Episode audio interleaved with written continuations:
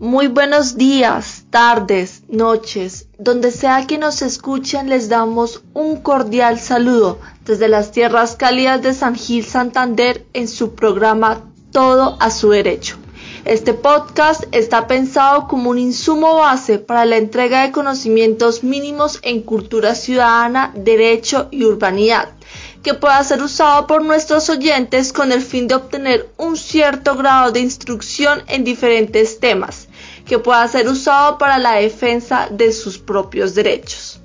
Somos estudiantes de segundo año de Derecho de la Universidad Libre Seccional Socorro. Mi nombre es Valeria y junto con mi compañero Jonathan durante esta serie de episodios presentaremos cada semana un tema ligado a cultura ciudadana, derecho y urbanidad. El habeas corpus es un derecho intangible de aplicación inmediata consagrado en la Constitución en su artículo 30 y es reconocido además en normas internacionales que conforman el bloque de constitucionalidad en tal medida debe ser interpretado conforme a dichos instrumentos internacionales.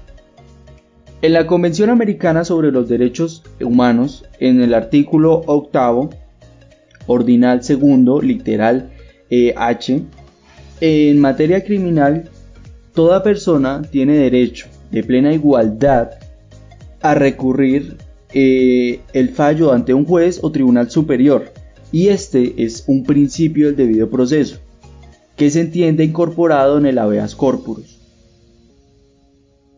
Esto significa evidencia que decide negativamente la petición de habeas corpus se asigna a un funcionario del como es de la esencia del recurso de apelación.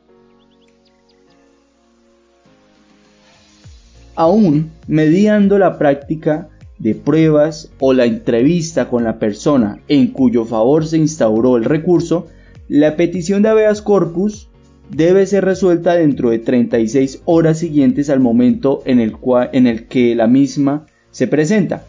Cabe recordar que la naturaleza del mecanismo judicial que se reglamenta, es decir, su carácter inmediato y eficaz, hacen del servidor público encargado de conocer la petición un agente inquisitivo, facultado para declarar y practicar las pruebas que legalmente estimule conducentes, entre ellas las relaciones con inspectores judiciales, recepción de testimonios, solicitud de informes, visitas al lugar de reclusión y entrevistas con la persona privada de la libertad con el evidente propósito de contar con suficientes elementos de juicio para garantizar el habeas corpus y decidir dentro del término establecido en la norma superior.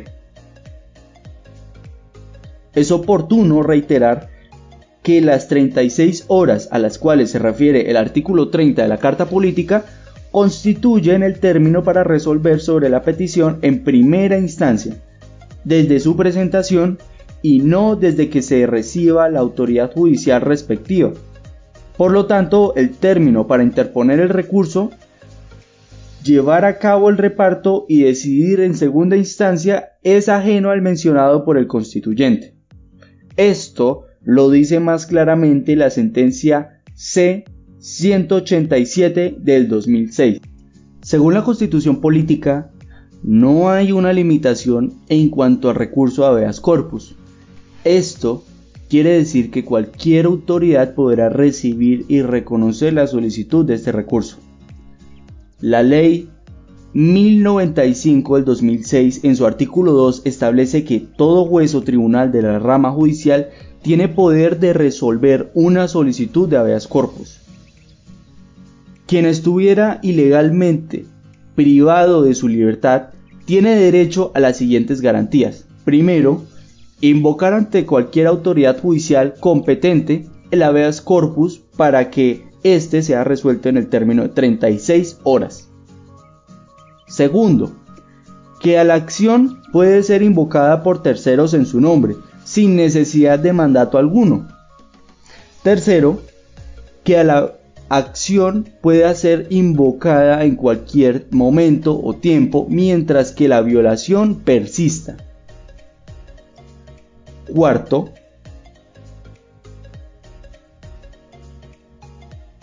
a que la actuación no se suspenda o aplace por la interposición de días festivos o de vacancia judicial. Quinto, que a la Defensoría del Pueblo o la Procuraduría General de la Nación invoquen el habeas corpus en su nombre. La petición de habeas corpus debe contener lo siguiente. Primero, nombre de la persona cuyo favor se instaura la acción. Segundo, las razones por las cuales se considera que la privación de su libertad es ilegal o arbitraria. Tercero, la fecha de reclusión y lugar donde se encuentra la persona privada de la libertad.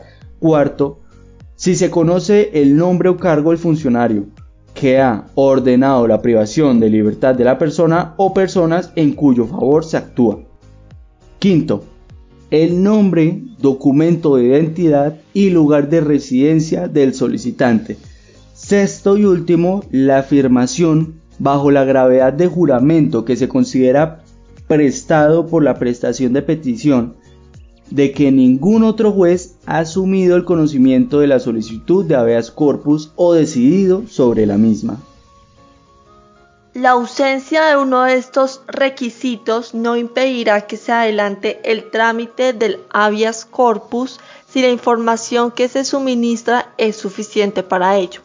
La acción podrá ser ejercida sin ninguna formalidad o autenticación. Podrá ser entablada verbalmente, no será necesario actuar por medio de apoderado. La autoridad judicial a quien corresponda conocer del habeas corpus no podrá ser recusada en ningún caso. Una vez recibida la solicitud, se podrá decretar una inspección a las diligencias que puedan existir en el asunto que dio origen a la petición. La autoridad judicial competente procurará entrevistarse en todos los casos con la persona en cuyo favor se instaura la acción del habeas corpus. Una interpretación acorde con la constitución política supone que después de invocado el habeas corpus, la autoridad judicial encargada de conocer deberá verificar la existencia de las condiciones que conducen a ordenar que el peticionario sea puesto en libertad. Tales condiciones son, primero, que la persona esté privada de la libertad. Segundo, que la privación de la libertad o la prolongación de ésta se haya dado con violación o quebramiento del orden constitucional y legal. Demostrada la violación de las garantías constitucionales o legales, la autoridad judicial competente inmediatamente ordenará la liberación de la persona privada de la libertad por auto interlocutorio contra el cual no procede recurso alguno la providencia que niegue el habeas corpus podrá ser impugnada dentro de los tres días del calendario siguientes a la notificación. La impugnación se someterá a las siguientes reglas. Primero, presentada la impugnación, el juez remitirá las diligencias dentro de las siguientes 24 horas al superior jerárquico correspondiente. El expediente será repartido de manera inmediata y habrá de ser fallado dentro de los tres días hábiles siguientes. Segundo, cuando el superior jerárquico sea un juez plural, el recurso será sustanciado y fallado integralmente por uno de los magistrados integrantes de la corporación, sin requerir de la aprobación de la sala o la sección respectiva. Cada uno de los integrantes de la corporación se tendrá como juez individual para resolver las impugnaciones del habeas corpus. A continuación te voy a mencionar unos ejemplos del habeas corpus. Entre esos puede estar primero, cuando una persona está recibiendo vigilancia en su domicilio de forma injustificada. Segundo, cuando las penas privativas de la libertad son agravadas en forma injustificada. Tercero, cuando una persona está detenida pero no es posible ubicarla, se le puede realizar a través de terceros. Cuarto, cuando una amenaza a la libertad cesa en forma preventiva para el futuro. quinto, eh, cuando el proceso judicial se esté demorando más de lo necesario, manteniéndose en forma indebida la privación de la libertad. También puede ser cuando la privación de la libertad se está produciendo en condiciones que comprometen la salud, o la más escuchada que es cuando una persona es detenida en forma ilegal, el habeas corpus repone su libertad de forma inmediata.